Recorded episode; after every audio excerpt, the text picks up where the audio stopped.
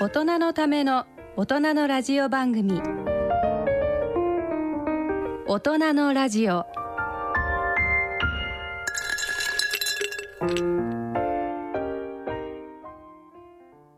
ご機嫌いかがですか？坪田和夫です。こんにちは。暑いですね。西澤国弘です。こんにちは。久保田恵里です。この時間はご機嫌をテーマにお送りしていますはい。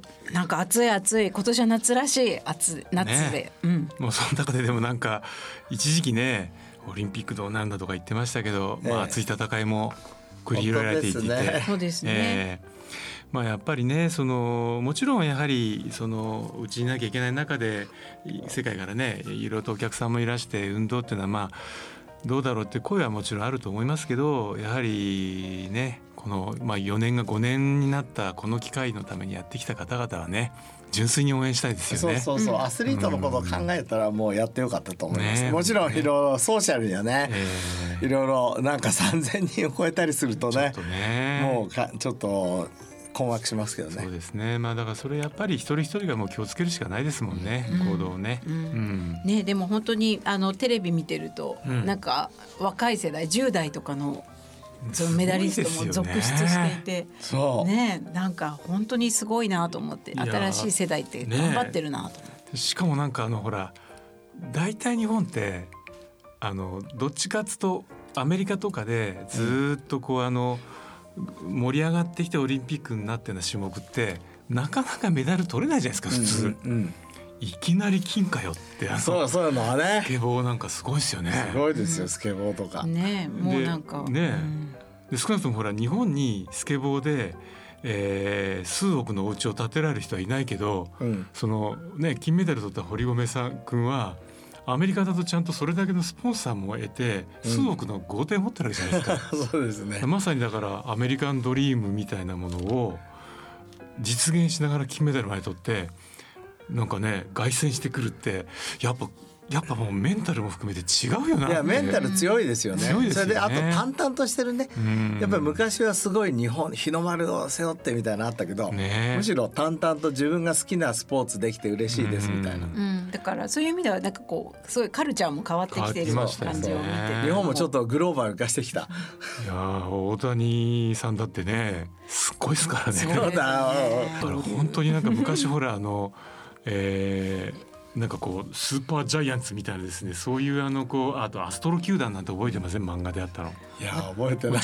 超超人的な野球するんですよ。なんかねこうバーンって空に投げ上げてなんかホームランはるか上空を飛んでる球をですね取らせたりとかね。もう超人的な野球をやるっていう漫画があったんだけど 漫画じゃんこれ。ね本当に漫画みたいですよね。なんかもう体格もすごいし、ね。うん。なんかあのどうですか？あの坪田先生的に言うと、まあそのこの番組のテーマはもちろんご機嫌だから、うん。やっぱそのメンタルでなんかそのご機嫌にしてし続けられるような何かを持ってるのか、あとなんかその体の面とかねうん。何かこうおドクターとしてなんかこうここが違うんじゃないかってあいやいやあのやっぱりメンタルが強くなったんだと思いますよ、うん。一つはね。ななんでですかうん。いね。やもともと日本ってええ。やっぱりなんか修行したりしてたからメンタルが強かったはずなんですよ。ええ。ところがなんか一時ちょっと大量生産型の社会に入っちゃって、明治大正昭和ではい。ちょっと弱,、弱くなっちゃったのかな、うん。それがまたちょっと戻ってきたのかなと。はいはい。だってあの武士とかさ絶対メンタル強くなかったらさ、うですよね。り合いなんかできないよね。うん。とにかくその理由はわからないしあのわかんないけどなんか変わりつつあるなっていうのは本当に体感しているオリンピックですね。ちょっとだけなんか脇にそれたテーマなんですいいですか？あのねあの電通というあの代理店がずっとあのウェルネス調査っていうのをもううん。20年ぐらいやってるんですよ。うんうんでそれで毎年毎年1万人をちゃんとこうそれぞれのあのジェネレーションごとに男女で1,000人ずつこう調べてね。えでずと50代から70代の女性が健康マーケットに関して積極的でうん。意識が高かったんです。うん。それここね34年この層がもう伸び悩んでんですよ。落ちてきてる、うん。中で一つだけ元気な層があって20代なんですなんかね非常にやはりこうあの自分の体に関心があったり、あの健康みたいなキーワードにも関心がある。で、まあ、僕ほらずっと健康の分野の雑誌やってきた人間からするとあんまりねこの分野で20代が引っ張ったあの、ブームってなかったんですよ。うん。まああってもすぐ廃れるっていうかでもねちょっと違う感じがするんです。だからね、日本は変わりつうん、つある、なんか絶対変わりつつあるなと思って。オリンピックを通して見た、ねね、好きです。はい。はい。はい。ということで、えー今日の大人のラジオ進めてまいります。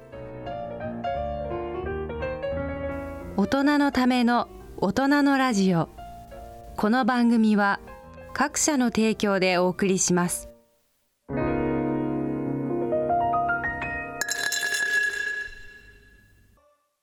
大人のラジオはい、えー健康医学のコーナーです。このコーナーではユニークな医学論文、医学界の話題などについてご紹介してまいります。ということで、坪田先生は。坪田先生の、ついに、ついじゃじゃーんに10点ジャーナルに載りました。ね本当にあ10点ジャーナルって多分先生わかんないからわからないあのえっ、とジャーナルにはですねインパクトファクターっていうのがついていて、でこれあの10点以上がまあ10点ジャーナルって言ってですね、まあみんなあのすごくいいジャーナルだねっていうことを認知してる。数字が大きくなればなるほど立派なジャーナルになるそうなんです。まあ平均あの正確に言うと次の年までに平均してそのジャーナルの一つの論文が10回以上、えー採択される。だから引用されるってことですね。例えばはい。11点ジャーナルだったら11回平均して引用されてるっていうことなんですね。でこれ今回はですね「Proceeding of National Academy of Science」という、これ PNAS ってよく言ってるんですアメリカのアカデミー、そう。米国科学アカデミー。そう、ね。今インパクトファクター11ですけど、え Violet light suppresses lens-induced myopia via neuropsin カッコして OPN5 インマイスっていうね、はい。まあ日本語に直すとバイオレットライトが、えー、禁止のモデルマウスの、えー進行を OPN5 を介して抑えますとはい、いうことですよ。ね。うん。まあおそらくあの OPN5 この番組をずっと聞いてくださってる方々は何度かね先生のあの口から出てる単語なんで記憶にあるかもしれないですけども先生ちょっとあ。もう一度ご説明いただいた方がいいですよね？もうねここ喋れるの嬉しくて。そうそう。我々はその光を使って、まあ、見てるわけですけどこのこれ何をどうして見えるかっていうと光受容体っていうのを目に持ってるわけですね。で実は見るための光受容体っていうのは4つあるんです。はい。ところがですね5つさらに5つですよ。非視覚系、えーオプシンって言って、あの見るためじゃないこれ非視覚系って言うんですけど、非視覚系の光受容体を持ってまして目にあるわけですよね。目にある見るためじゃないのになぜか目の中にあると。そう見るためだけじゃない。何のためにあるんだっていうのが重要なテーマだったわけですよね。そうそうそう。はい。で考えてみれば当たり前で目ができたのっていうのは5億4,300万年前ですし、細かい。これねカカンブリアの大爆発っていう時だからもうき決まってんの、うん。あの地層で決まってんの。目が突然出てくるの、ええ。あの化石の中に。はい。で、えー、とところが生命が光を使い始めたのって25億年前だから、うん20億年間の間は目目はないんですよ、うん。でも光は使ってた。光は使ってたけど目がない状態でそう。何かをやってたと。そう、はい。それはいろんな代謝を変えたりとか、えーはい。えー光の方向性行ったりとか、うんうんえーもういろんなことです。うんでその5つの光受容体のうちの1つが OPN5 で、うん。この OPN5 っていうのはバイオレットライトでしか活性化しないんですよ。ああ紫色の光ってことですよね。正確に言うと380ナノメーターっていう光で、それはだからいわゆる紫外線はそれよりも外にあるってことですよね。そうです。紫外線は360以下な、うん、だからそのバイオレットライトは見える光だけど、うん。その紫外線はもう見えないそう、光ってことですよね。そうはいで前々からこのラジオでも言ってましたけど我々は2017年今から4年前に、バイオレットライトで近視が、うんえー予防できるっはい。ていうことをまあ発見しました。えこれあの昔から外で遊んでる子供は近視にならないって言われてて、まあ、疫学研究でも1日2時間外にいると近視にならないんですけど、えはい。なんで外にいると近視にならないのかって分かんなかったんですね。うん。これうちのあの慶応大学の鳥居栗原チームええその外にはバイオレットライトがいっぱいあってうん。でこれがあると禁止にならないってことを人と、えーネズミと、それからひひよこで証明したんですよ。ででそのバイオレットライトではだけどどうしてバイオレットライトが近視を抑制するか分かんなかった。うんでついに証明したのはそれは OPN5 ですよ。と。いうのがそのじあの受け口になって受け口になってる。で OPN5 がないノックアウトマウスをええ。使うと。これはあの共同研究者のリチャード・ラング先生からはい。供与されてるんですが、ええ。そうすると効果がない。はあ。先生ねあのちょっとこう単純な疑問なんですけど、うん。OPN シリーズはうん、見るためではない受受容体だっていうことだったじゃないですか。そうです。なのにその見ることに非常に関係がある禁止という、まあ、見る行為に実は関わってるっていう、うん。そこのなんかとこってのはなんかどうしどうしてなんですか？ああもともと実はこの共同研究者のリチャード・ラング先生がはい。2年前に OPN5 はうん。目のですね、はい、えー発達の時の血管と関係してるとあいうのをネイチャーニューロサイエンスに出してるんです。うん。この人は僕はすごい尊敬してる研究者、はい。はいで血管と関係するっていうことが分かってたなるほど。で我々がこのプロナスの論文の中でさらに見つけたのは OPN5 が刺激されるとどうなるかっていうと、うん。目の血流が良くなるんですよ。あだこれも血管に関係してるわけ。あ。はあはあはあ。の近視になると脈絡膜っていうねその目の血流の80%を、まあ、供給してる、まあ、け血管の膜があるんですが、はい。それがすごい薄くなっちゃって、えペラペラになっちゃって、ええ。虚血状態になるんですよ。ええ。ところが OPN5 が刺激されると、えうん。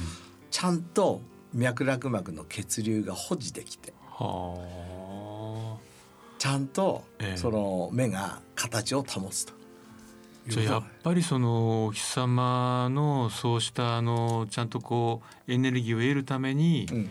目はあってでそれでそのそれを受けるとしっかりとこう血流が良くなってそうですね。というその非常にこうちゃんとした関係性があるということが明確になったそうです。それでこの OPN5 っていうのはこのあのラッセル・バンゲルダってまた僕の友達の違うやつらのグループが、このいろんな視覚系と非視覚系のオプシンのうん。いろいろ変異を調べたらうん。最も変異してない。のだから生命と生命、指摘うん。種族間の間で。うん。あ哺乳類とか鳥類とかえ魚とかえはい。OPN5 は全然変わってない。だからもしかしたら禁止で僕たち見つけたけどええ。もっと大事な仕事をしてる可能性があるっていうのはかもしれない。今世界中でっつっても僕とリチャード・ラントラセル・バンゲルダーなんだけど もう興奮しまくってこれはすごいというふうに今やってるとあ、うん、成長とかそういうことなんですか、ね。もう関係するかもしれないし、まあ、最近見つけたのはあの目っていうのは、えー中枢神経系じゃないですか。はいはいはい。で脳も中枢神経うじゃん、んですよね。同じじゃない？はい。脳の血流も上げるんですよ。あ目だけじゃない？そう。あじゃあやっぱお日様浴びないと脳血流上がんないんだ。なんかさっきさ西澤さんが、はい。コロナ時代になって、うん。えっとうつ病が倍ぐらい。に増えたみたいな、そうですあの OECD があの結構世界中のデータを集めたのをあの発表したんですけどほぼですねやはり2倍ぐらいにあのうつとか不安症がねあの増えたというデータが出ていて、でまあ非常にまああのそもそもパーセンテージが多い国もあるんですけど日本はもともとそんなに多くないんですよ。うん。78%ぐらいなんですけどそれがやっぱりですね1415%になってるんです。やっぱ2倍になってるんですよ。うんあのーだから、えっと、我々は子供の場合にははい。外で遊ばないと禁止になるけど、うん。大人は外で遊ばないと、うん。まあ、これは僕たちの仮説ですよ、うん。あくまで仮説だけど、えうつになったり認知症になったりアルツハイマーになったりすると思ってる、えなるほど、うん。だからあのこれは公表されてるから言いますけど NEDO っていうね、はい。あ経産省の外郭団体からこのバーレットライトによる、うん。えーうつ病予防ということで、あのー僕が作った坪田ラボっていうはい。大学発ベンチャーは、えー研究費を9,000万円いただいてえでいい結果が出たので、うん。今論文を投稿しようとしているところです。えでもじゃあこれからまだまだいろんなことが分かってくる可能性あるってことですね。ありますよ。だから太陽の下で遊んでるとなんか健康に良さそうじゃないですか。えでそれのサイエンスがこれから一つ OPN5 というリセプターを介して説明できる部分があるうんと思います。なんかねこうライトを浴びると暖かいので、それで血流が良くなるねみたいな、なんかそんなそういうただ単純ななんか、うん。まあでも それだと確かにね表面だけで表面だけですよね。の脳の中身までってことになるとね、そうでもリラックスするでしょ？なんかええ。暖かいと、ええ。それで OPN5 ってなんと皮膚にもあるんですよ。ああそうですよね。もしかしたらそういうところ関係してるかもしれない。まあまだ皮膚で何がしをしてるかっていうのはまだ分かってないんですか？えっ、と OPN3 っていうのがあって、ええ。これはね日焼けと関係してることが分かってきた。日焼けをなんか防防止っていうかメラメラニンをね作ったりとか、それからえっ、とまあ毛根のところにすごくあってうん。毛の成長と関係してるかもしれないって言あわれてるし。ー。でもファイブはまだ分かんないですね。あじゃあ今の OPN5 あの毛の方がね。ああそうですか。だけどいろいろいろいろいろと うん。生える。生えるもしかして。もっと外遊びそうそう。元遊び だってさ筋質良くてさ、はい。ちょっと髪の毛薄いっていうのはもしかしたらね。なるほど。OPN3 かもしれない。やばい。確か俺ドキンガンだし。そう。いやでもね本当にあの先生が何人かしかまだ注目しないとおっしゃったけど、でもね実際その元々のバイオレットライトのこととか禁止のことだってねうんだいぶ前から先生おっしゃってたけど、ん。えーまさに今ここにも実はその論文がありますけど、あのジャマというアメリカの医学会誌のね、ええ。その、まあ、目の分野の雑誌が2020年は、えーまあ巣ごもりによる禁止の年だったってこんなのも出してるわけじゃないですか。そうですね。でおそらくこのあの一番ベースになったのは前発表されたあれですよね。あの中国であれもだから6歳から8歳で、えー、1. 点何倍から3倍まで増えあの確かあの小さい子の方が3倍ぐらいまで増えてたんですそうですね。結構増えまですよね。だからその非常にこうなんか世界がやばいねって言ってるその原理を、なんかこう矢継ぎ早に出した感いじじゃないですか。やいやまあそこまで言ってないけど。でもこれライフスタイルディスオーダーなんですね。えで人類はその,、うん、あのくる車社会になって運動が減っちゃって肥満が出ましたと、ええそれからカーボハイドレート炭水化物いっぱいパンとかご飯とか食べるようになって、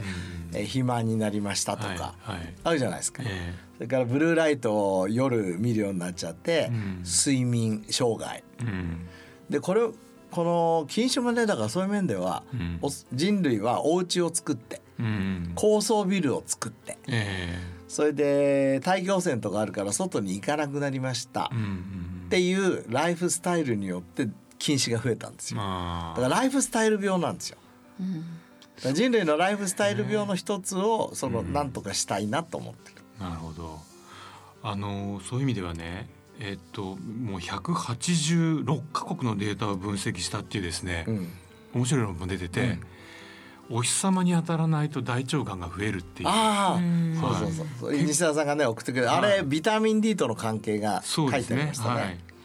はいでこれけ特にあの結腸直腸がんの発生率高くなってるんですけどで年齢が上がるほど負の関係が強くなってるんですよですね。でこれ僕もいろいろ調べたんですけどあのビタミン D の受容体って全身にありますけど腸の中にもすごいたくさんあるんですよね。あそれで例えばねあのある程度ビタミン D のガーッと上がると腸の中でこうビタミン D のその受容体が反応するとですねあの CD4T 細胞とかある種の T 細胞がドワーッと活動し始めて免疫を上げていくらしいんですね。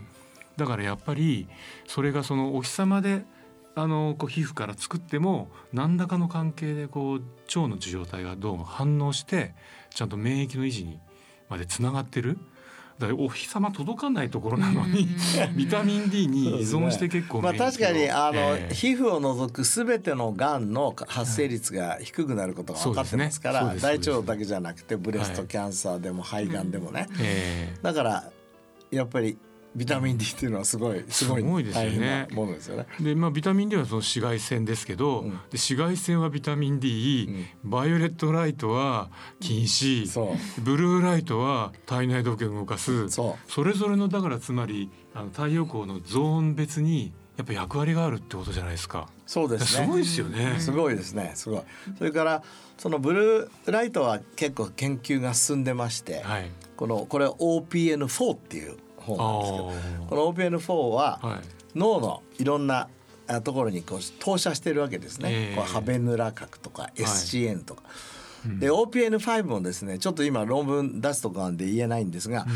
やっぱり特別なところに行ってんですよ。でそれがやっぱうつと関係してるところなの。なのでやっぱりすごく重要なんだなって今思ってるんです。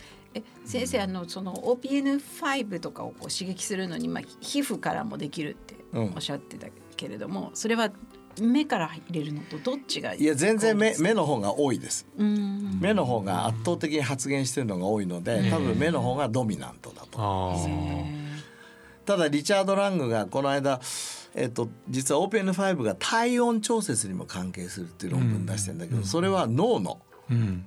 あの脳にも OPN5 出てるんですよ。それは脳の OPN5 が関係してて目は関係ないっていう論文も出してるので結構複雑です。まだ複雑なんですね。まあだってこれあの皮膚なんかでもね例えばあのもちろんあのおオキシトシンってまあ普通はこう脳から出るんですよね。うんでもなんかその皮膚の学者が研究したらこう撫でると皮膚の細胞からオキシトシンが出てるっていう。実際ね撫でられたところから出るらしいんですよ。ってことはもしかしたらこの光もここであここがで当たったらここで何かしでかしてるかもしれないってことですよね。まあそういうのも含めてまだ分かんないこといっぱいあるわけじゃないですか。うん。太陽の光に浴びてる？だってえ20万年前にさ我々ホモ・サピエンスが生まれた時って裸棒だったわけでしょ。ええでお家にいるのって1万年ぐらい前からじゃないですか。うんだから19万年間はさもう外にいたわけだから。そうですよね裸ん坊でね。そうそうそうそうだからそれをそれを基準にしてるわけですよね。うんうんねでもじゃあ先生目は昔はカメラであり、うんあとまあそれ以外の作用として時計だっていう、そう「れは I is a camera and clock」って何回も言ってましたね、うん。僕たち。うん。で今回のだと何になるんですかね？目あ I is a camera and smartphone 情報機器。情情報機器。報機器。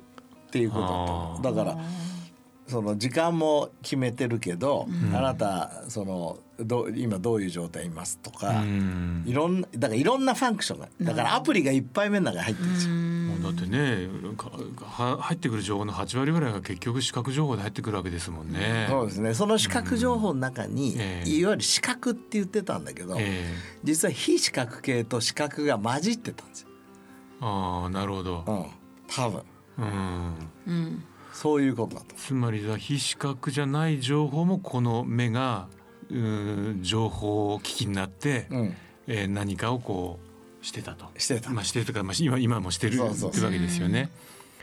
そのじゃあ目の中にある OPN のその、まあ、今回先生は5ですけど、うん1から4の働きっていうのもそれなりにも分かってるんですか？えっと1と2が視覚系なんですね。ああまあ明確に。そうあはの1がこう、はいコーンのあのブルーレッドグリーンでいわゆる色あの色を見る。あ。あで OPN2 っていうのが艦隊って言って、うん。星明かりを見たりするやつで。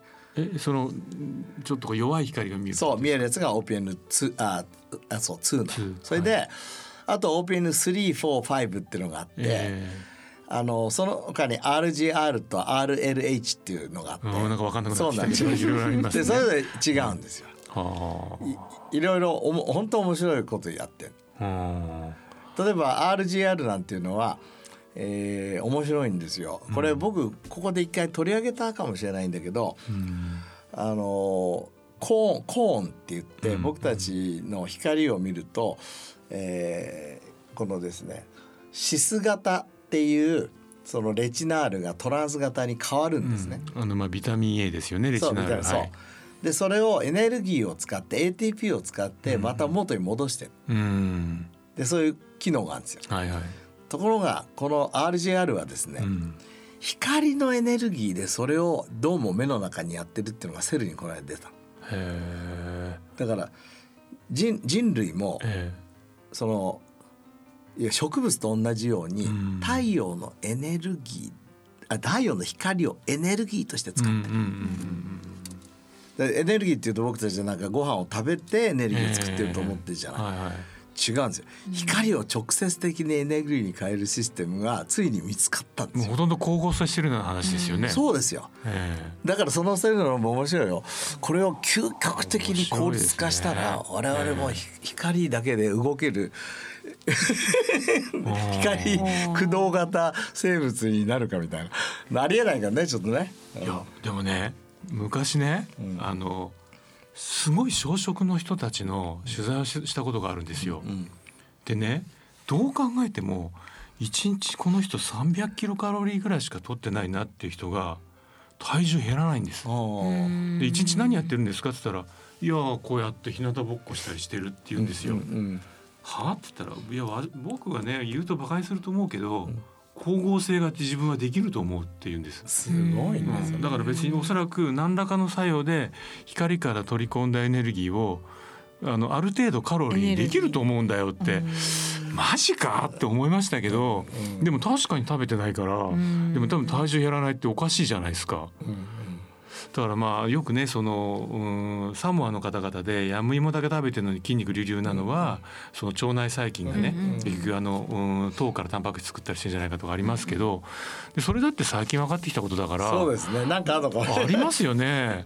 やっぱりそういう意味ではそのひ光を利用する才能って。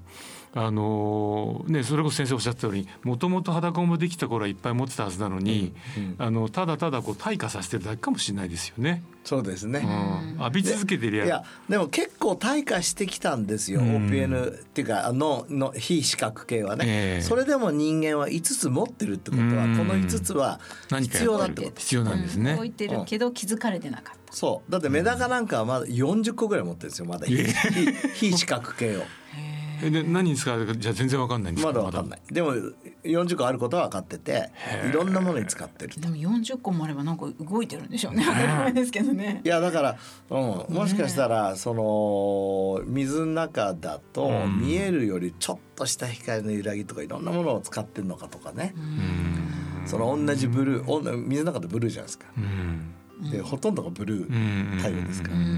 うん細かく反応するのにそれぞれ使ってたりとかそ。こが面白い。であとねこのプロナスの論文の、えー、後後段っていうかあのサイエンスにね。そうなんですよ。だから先ほどあの10点ジャーナルってありましたけど、もう30点じゃん。もうちょ頂点の方にいるジャーナルね。そうあのセルネイチャーサイエンスっていうのがまあ最も僕たちが出したいはいやつなんだけど、ええまあプロナスに出したらそれがですねあの取り上げられた、はいはいはい論文としてじゃないんだけどすごい可愛い写真で7月号に取り上げられて、でっかでかと思ってて。こう可愛いですよね。なんかぜひなんか本当は視聴者の皆さんにあの見ていただきたいっていうかこのねこれ先生考えたんですか？この小これはいねジャン君って大学院生がえこの近視のモデルを作ってくれその眼鏡は誰がつ考えたんですか？この眼鏡だからジャン君。ジャン君？うん。なんかセンスありますよね。センスある。可愛いもんやこれすごいこれ特許取ったの。へあのあ引っかいちゃうとね、ええ。あのレンズが傷になっちゃうから引っ掛けないようになってたりとか、えネズミがこうこれ3週目から装着するんですけど大きくなるんですね、ええ。その時にこう、えー、と少しずらすことができるとかね。結構いろいろ工夫して。いやなんかね本当にあの皆さんあの可愛いレンズをしてる眼鏡をしてるんですよ。なんかなんか大きくそれで。ね。なんかあのこうちょっとこうなんすかね昔あった漫画の「とっとこハム太郎」に出てきそうな感じ可愛い可愛でいもこのこの近視のモデルがあるから我々はいろんなもののスクリーニングをしてできてるってことですよね。今どんどん面白い発見をしてて、ええ。またあのこのねラジオで話す機会あると思いますけど、はい。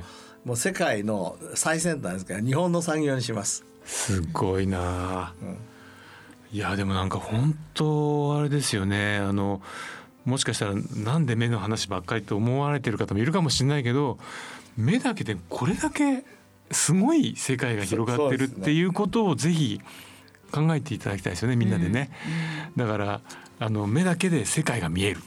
いい。です世界のあの細かなとこも広がりも見える、だからそんなあのねよくし分かんないことに広げるよりもここから全てを広げていこうという。そうあと今あの順天堂大学の服部先生。はいはいはい。あのパーキンソンの先生ですよね。そうパーキンソン先生にはいご指導いただいてんだけど、ええ彼がその目は心の窓と。はい。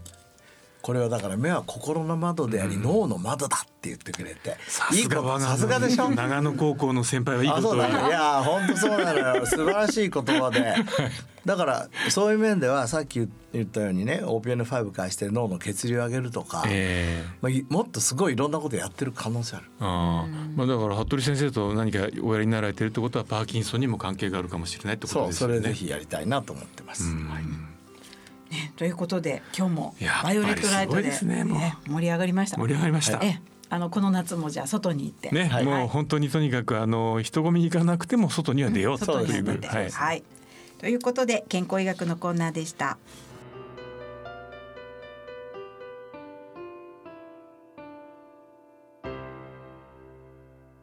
大人のラジオ大人の科学のコーナーです解説は日経サイエンス発行人の鹿児島正樹さん。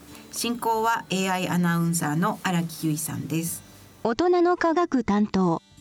AI アナウンサーの荒木由衣です。解説いただきますのは日経サイエンス発行人の鹿児島正樹さんです。鹿児島さんよろしくお願いします。はい、よろしくお願いします。7月26日に発売した日経サイエンス9月号は新型コロナウイルス関係の記事が載っていますね。新型コロナによる新たな脅威ということだそうですが、こちらは一体どんな脅威なのですか？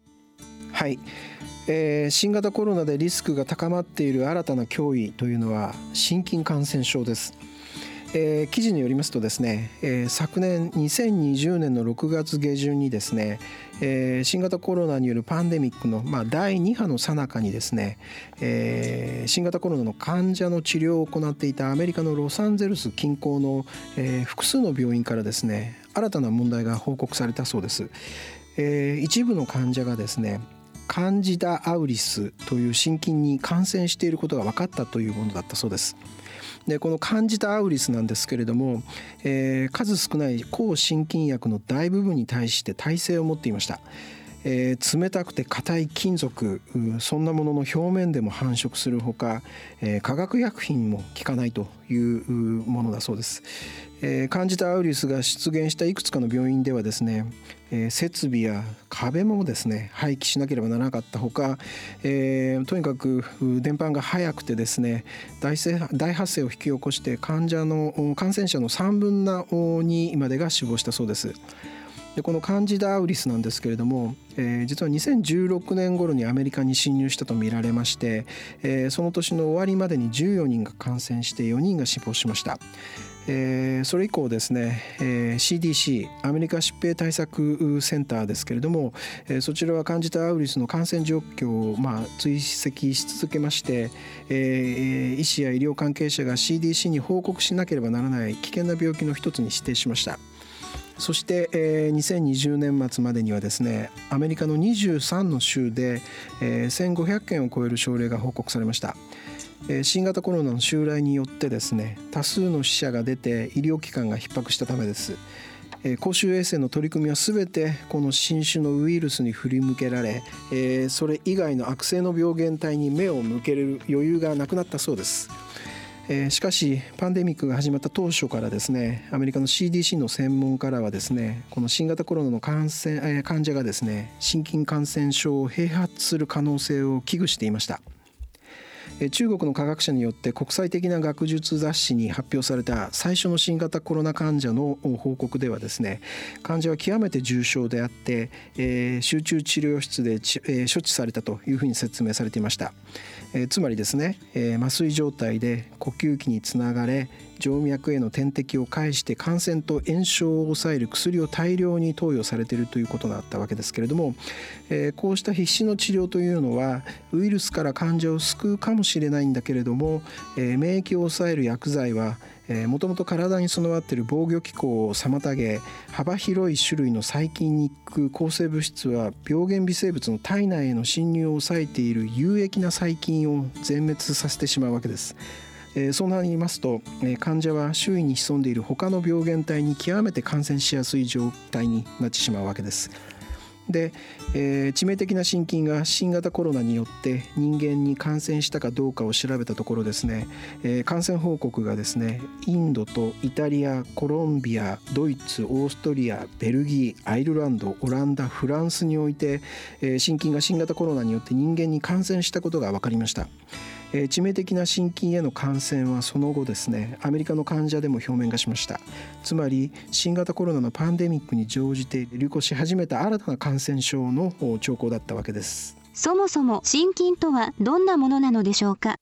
はい、えー心筋はですね、えーパン酵母といった、えーおなじみのものからそれから野生の奇妙な、えーキノコまでですね約600万の多様な種からなる独自の生物界、えー金塊っていうんですけれども、えーこれを構成しています。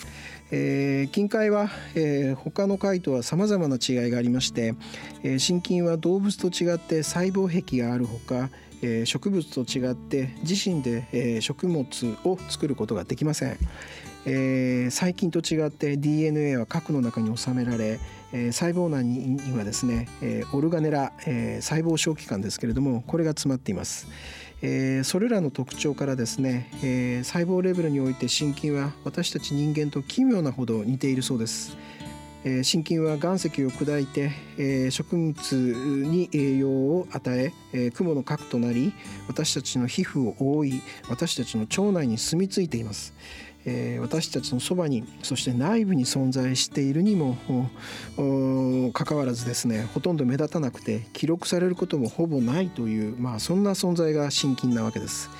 でその心筋が今ですねえーかつては生存に不利だった環境に適応してですね、えー従来住んでいた気候帯を超えてすごく増えているほか、えーより巧妙な病原体となって、え私たち人間に対しこれまでになかった脅威を及ぼしているそうです。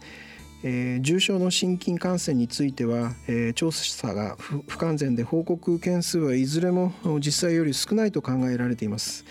えーただ一般にですね世界で毎年3億人が心筋性の疾患に感染し、えーおそらく160万人が死亡していると推定されています。でこの数はですねマラリアよりも多くて結核と同じくらいの数だそうです。アメリカの CDC によりますとアメリカだけで、えもですね毎年7万5,000人以上が心筋感染症で入院して、えそれ以外に890万人が通院治療を受けて年間約72億ドルの医療費がかかっているというふうに推定しています。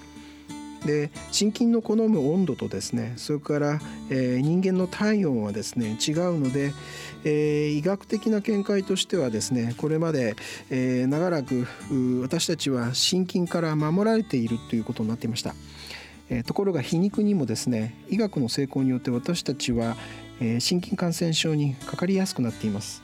心筋は、えー免疫系の障害につけ込んで感染しますので、えー20世紀半ばまでは、え免疫不全の患者はそもそも長生きできませんでした。えその後の医学の進歩によって病気やがん治療あるいは加齢によって免疫系が弱っていてもですね、え人々は長生きできたわけです。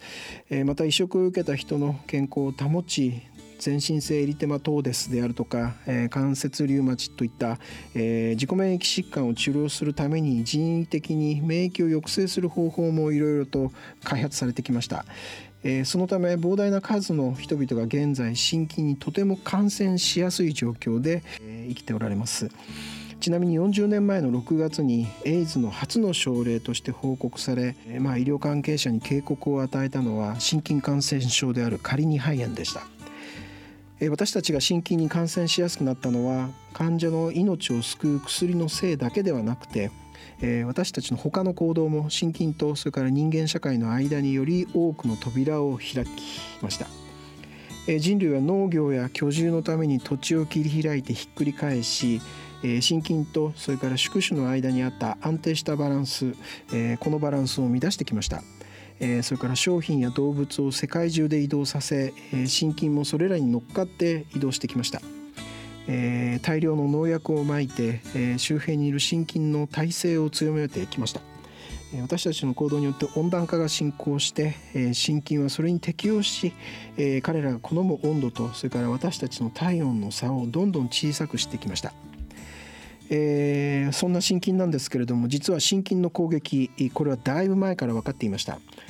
え1870年代にはですね、えコーヒー赤サビ病によって南アジアのすべての地域で、えコーヒーの木が、え枯れました。それからインドとスリランカの植民地農業は、え他の作物へと完全に転換され、えコーヒーの生産は中南米に移りました。えそれから1920年代に何十億本もの栗の木がアメリカのアパラチア地方の森林から消えたのもえそれから1940年代に数百万本の枯れかけたオランダニレがアメリカの各都市で伐採されたのも、えー心筋が原因だったそうです。えー心筋は毎年ですね世界の農産地で食用作物の5分の1を台無しにしているという指摘もあります。えーところがですね、えー医学会などの研究者たちはですね、えー長年にわたって心筋が植物の世界に甚大な被害をもたらすのを見てきたにもかかわらず、えー人間や他の動物が同じような危険にさらされているとは考えなかったようです。えー疫学者でイギリスインペリアル・カレッジ・ロンドンのフィッシャー教授はですねえー植物病理学者と農業従事者はですねいついかなる時も非常に深刻に心筋を受け止めてきたし、えー農業関連産業も同じ姿勢をとってきたしかし、えー心筋は野生動物や人間の病気という観点からは非常に軽視されているというふうに指摘しています。農業の分野では、心筋の被害が何世紀も前からあったとは知りませんでした。人間や動物でも心筋の影響はなかったのでしょうか。はい、えー記事ではですね、えー1998年の夏のリオデジャネイロの事例を紹介しています。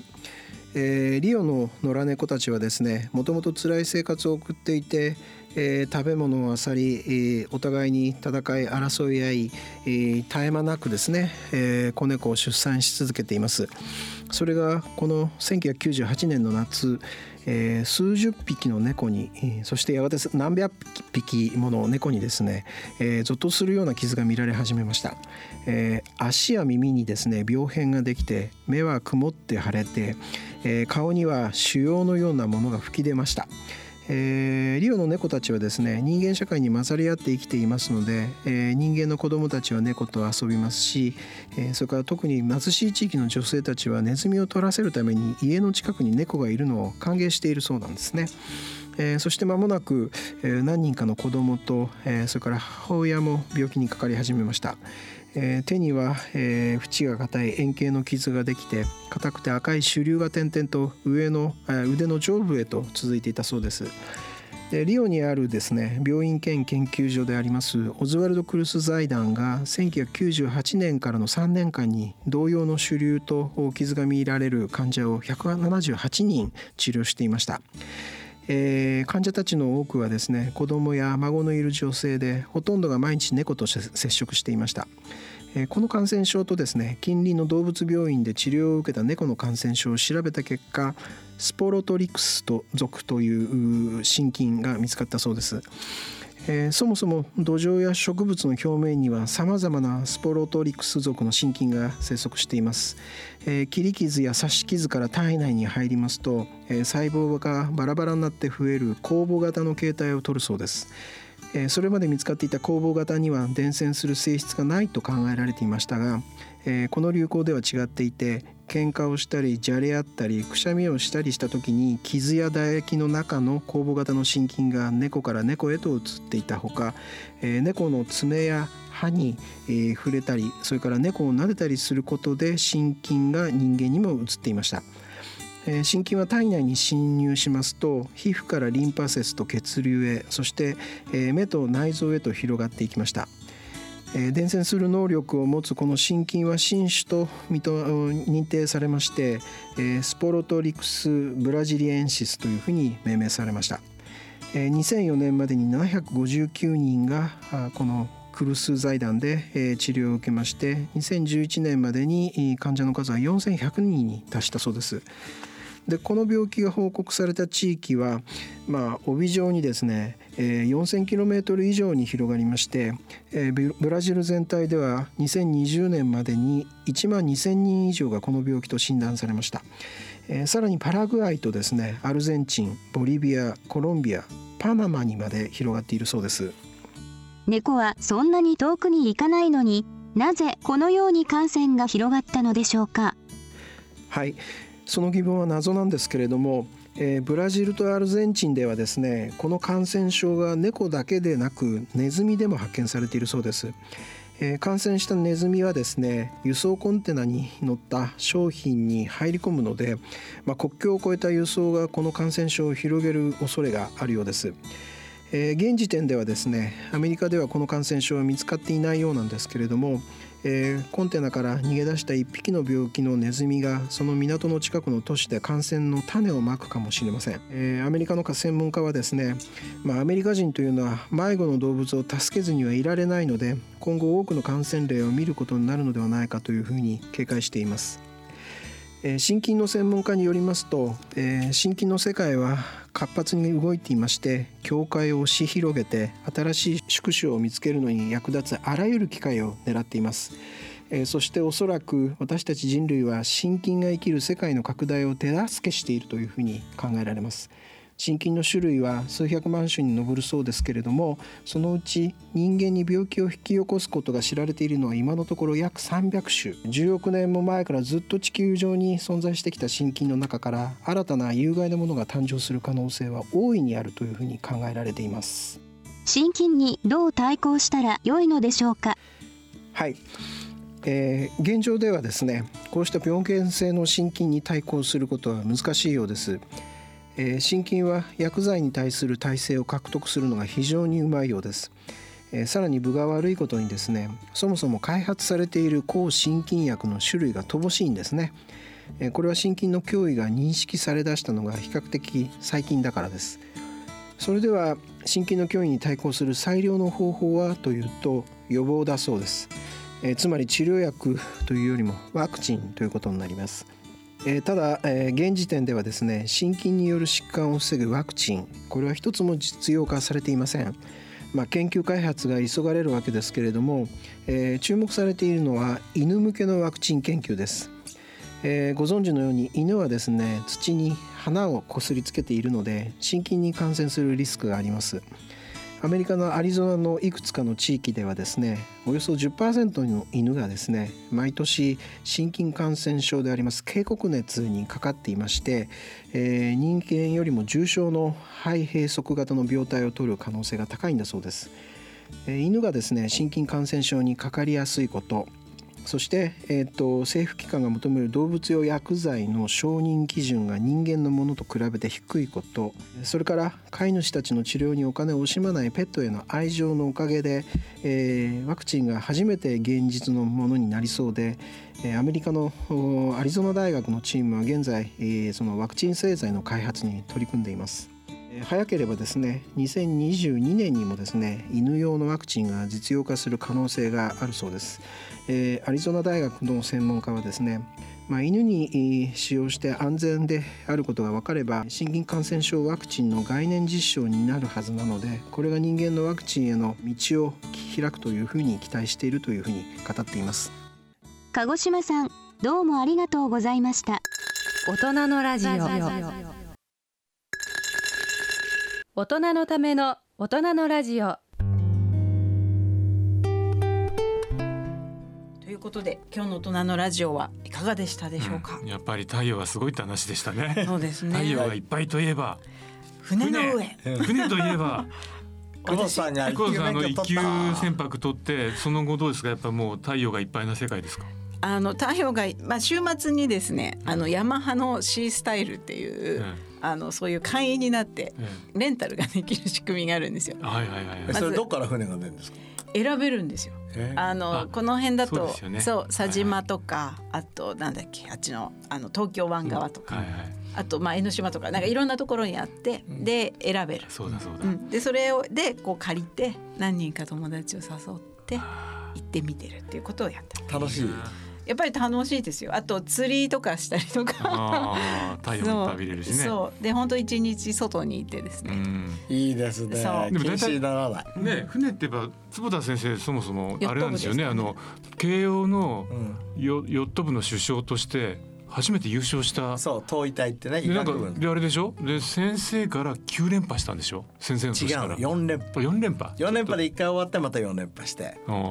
という意味ではそのねあの慶応医学部のあのヨット部の、えーまあ三千たるそうですね。レジェンド、そうそそのヨットで言えば、ええ。僕はあの国体出たかったんですよああのなんかそれで出られたって話そうそう一度ありましたよね。それでしつこくてはい。ええ。卒業してもだから僕はパーシスタンスっていうのは強みなんですけど、はいはいはい。強みファイン。とあの栃木県に出張になったからお栃木県だったなら絶対海ないからヨットは弱いに違いないと思って調べて。そんなこと言っていいんですか？とか。言って。そうそうそう。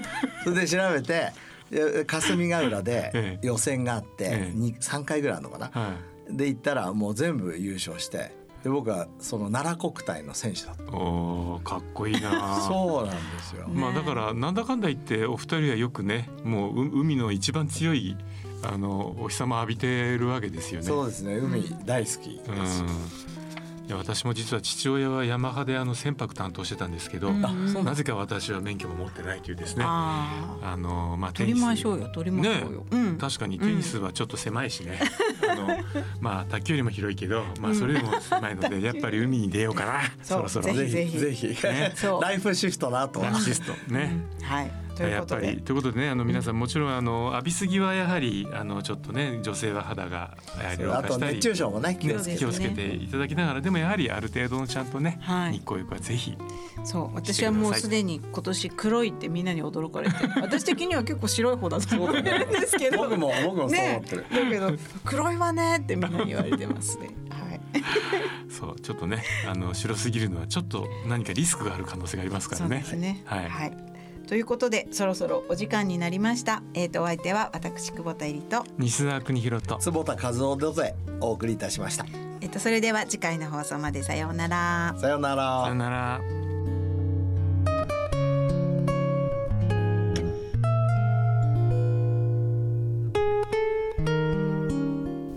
大人のための大人のラジオ。この番組は各社の提供でお送りしました。